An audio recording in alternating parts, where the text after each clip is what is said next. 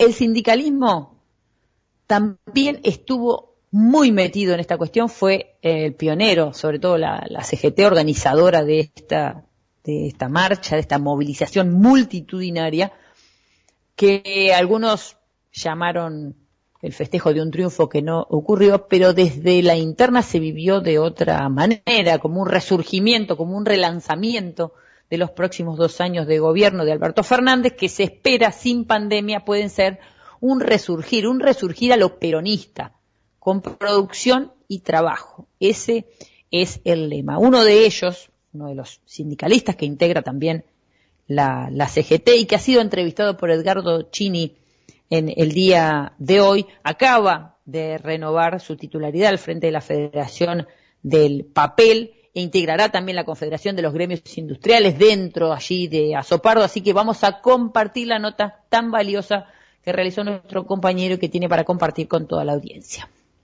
La primera pregunta tiene que ver con la situación de cómo se acordó en la Confederación General del Trabajo el rearmado hoy por hoy de la nueva conducción. Eh, hubo una intención muy fuerte, muy presente, para que sea eh, integrada en la primera línea por eh, gremios de características industriales. Esto de alguna manera se frustró. ¿Hay alguna lectura que habría que hacerse? Bueno, eh, no sé si hay alguna lectura diferente, digamos, pero lo que entiendo yo por lo menos es que ha sido una pena algo desperdiciado totalmente en esta oportunidad, porque era el momento realmente de buscar la unidad verdadera de la Confederación General del Trabajo. Y la unidad verdadera no está conformada al, faltar esta pata tan importante eh, de la rama industrial. La rama industrial, como todos sabemos, en este tiempo, en este último tiempo, ha venido creciendo muy bien y en todas las actividades.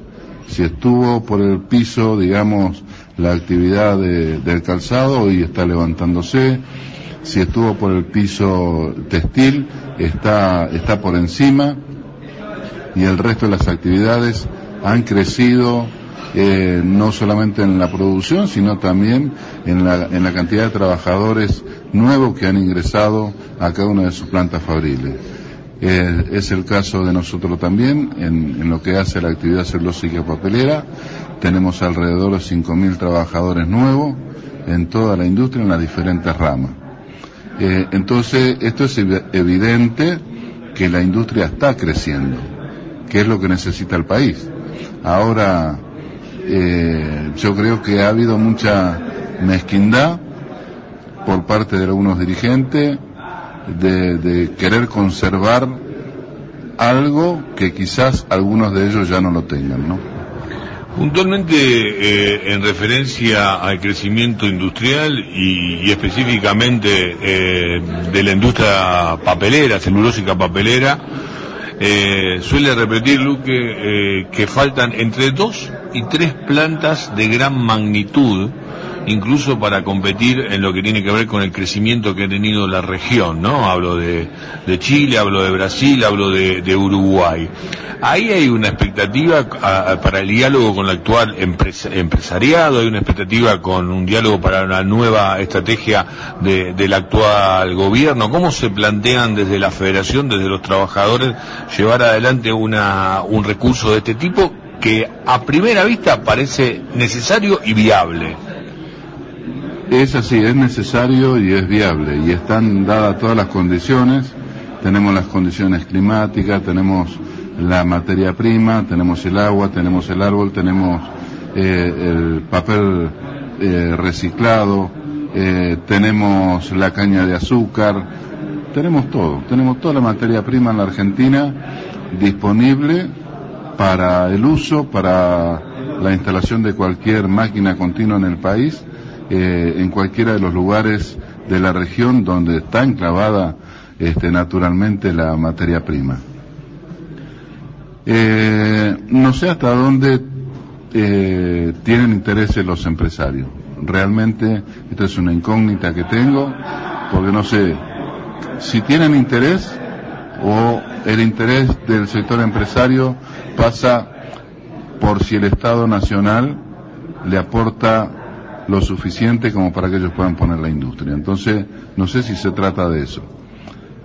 Creo que el gobierno tiene interés eh, en esto, nosotros tenemos sumo interés, porque hay una cosa que es muy sencilla y muy práctica, todos sabemos este, eh, la necesidad de la importación de papel y celulosa para la Argentina, que no se alcanza a producir acá para el consumo interno, y bueno, entonces hay que, hay que traer papel y celulosa afuera. Y ese, esa traída de papel y celulosa a la Argentina implican muchos millones de dólares. Esos muchos millones de dólares por cada, por cada viaje que se hace, por cada flete que se hace, implicaría que en términos de cinco años podríamos instalar cinco máquinas continuas para autoabastecernos en lo que hace al papel para packaging y demás, ¿no es cierto? Parte de esta discusión se enlaza directamente con algo que, si se quiere, fue de lo poco que, en profundidad se puso en discusión en esta, en esta elección eh, de medio término, ¿no? Que definió una nueva, un nuevo Congreso de la Nación. Me refiero a una propuesta de reforma, de flexibilización laboral. Y ahí lobbies por parte de un sector de la política, por parte del otro sector de la política, por parte de un sector empresarial. Eh, digo, me parece que se avisó una tarea y una discusión de fondo al respecto que se enlaza, como recién decía, con esta posibilidad también de invertir y de generar empleo, pero empleo genuino y de calidad. Sí, bueno, eh, estos discursos de algunos candidatos neoliberales, eh, candidatos de la derecha, eh, las propuestas no son más que, ¿cómo decirlo?, este, responden a una cuestión netamente ideológica. Todo el mundo sabe que una reforma laboral no va a terminar con la inflación. Todo el mundo sabe que una reforma laboral eh, no se va a producir más. Todo el mundo sabe que una reforma laboral las máquinas que nosotros pensamos que tienen que venir para producir y sustituir la importación tampoco van a venir, porque se reforme eh, la ley de contrato de trabajo o haya flexibilidad laboral o implementen cualquier otro sistema laboral que data de hace 70, 80 años. Eso implica lisa y llanamente eh, la pretensión del sector empresario, del, del, tenedor del capital, de seguir teniendo a los trabajadores como burros, digamos. Eh, una, un sistema de trabajo tan arcaico como de hace 70, 80 años, en, aquellos, en aquella época se justificaba por dos cosas. Una por la falta de tecnología y la principal por el cual los trabajadores aceptaban ese, sistema de trabajo era porque había finalizado la Segunda Guerra Mundial. Entonces, eh, eh, nadie se iba a poner a discutir si le correspondía o no, si era más pesado el trabajo o no. Su cabeza de cada uno de sus trabajadores estaba totalmente en otra cosa. Hoy pasó el tiempo, pasaron las décadas, eh, vemos cómo la tecnología avanza todos los días. Todos los días hay eh, una nueva forma de trabajar, hay robots, hay trabajos digitales, hay máquinas que se manejan digitalmente, entonces no se necesita hoy aquellos sistemas tan viejos en el mundo para introducirlo en este en este moderno mundo, digamos así, este, que está basado en la tecnología, la producción, el trabajo, está basado en la tecnología. Eh, cualquiera que sea, desde, eh, digamos, este, la medicina, el trabajo industrial, eh, el trabajo, digamos, de alta calidad y el trabajo de más baja calidad también está sombreado por la tecnología. Así que todo eso no, no, no responde más que a un, a un pensamiento arcaico de, esta gente y eh, no abandona la idea de la explotación por la explotación misma.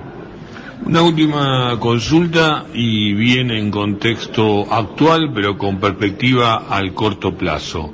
Ayer se conmemoró el Día del Militante, este, una conmemoración histórica que hace el, peronismo, eh, pero que estuvo, si se quiere, basada en una convocatoria muy fuerte de sectores del trabajo. Eh, además del Partido Justicialista y de movimientos sociales que también están ligados a la actividad laboral. Allí aparece, y quiero consultarlo sobre esto, un desafío, ¿no? Porque con una conformación de una Cámara con tanta paridad, abro el Congreso de la Nación, y con poderes ejecutivos tan divididos en el orden nacional, digo, ¿no? En cuanto a los colores de los partidos que representan, eh, probablemente aparece la, la, posibilidad que el movimiento obrero se convierta en un actor muy importante en estos próximos dos años de gobierno, teniendo en cuenta que es un gobierno que se define a sí mismo y uno entiende que así esta, esta idea expresa que es la idea del peronismo. ¿Qué avisora en este, en este sentido y qué expectativa puede despertarse para los trabajadores? Bueno, yo en, en principio lo que entiendo es que eh, nuestros representantes, tanto en la Cámara de Diputados como en la Cámara de Senadores, si bien estamos prácticamente ahí dentro de una misma, de, un mismo nivel, digamos, eh, en cuanto a, cantidad, si se quiere, pero yo confío en la muñeca que, que tienen nuestros legisladores, confío en la muñeca que tienen nuestros senadores, y por otro lado, confío en nosotros mismos, en la fuerza nuestra del movimiento obrero organizado. Confío en que cuando aparezca alguna ley que pueda perjudicarnos a nosotros, por más que seamos minoría dentro del Senado o dentro del, este, de la Cámara de Diputados, saldremos a pelear como hemos salido en otro momento y hemos tirado otras leyes que iban en contra totalmente de los trabajadores. Hablamos desde la ley de acciones sindicales, la ley famosa de Muchi, a la, a la, a la Banelco. O sea que en este sentido la expectativa es que realmente hay un desafío nuevo y que puede protagonizar hoy por hoy el movimiento obrero, incluso con esta CGT y esta nueva conformación del Consejo Directivo. No tengo ninguna duda, yo creo que la Confederación General del Trabajo, aunque eh, no haya, digamos, esa unidad total que todos hubiésemos pretendido, creo que todos tenemos que salir a defender los derechos de los trabajadores, sean municipales, industriales, de servicio, de lo que sea. Atinado lo que decía entonces el secretario general de la Federación del Papel, José Ramón Luque,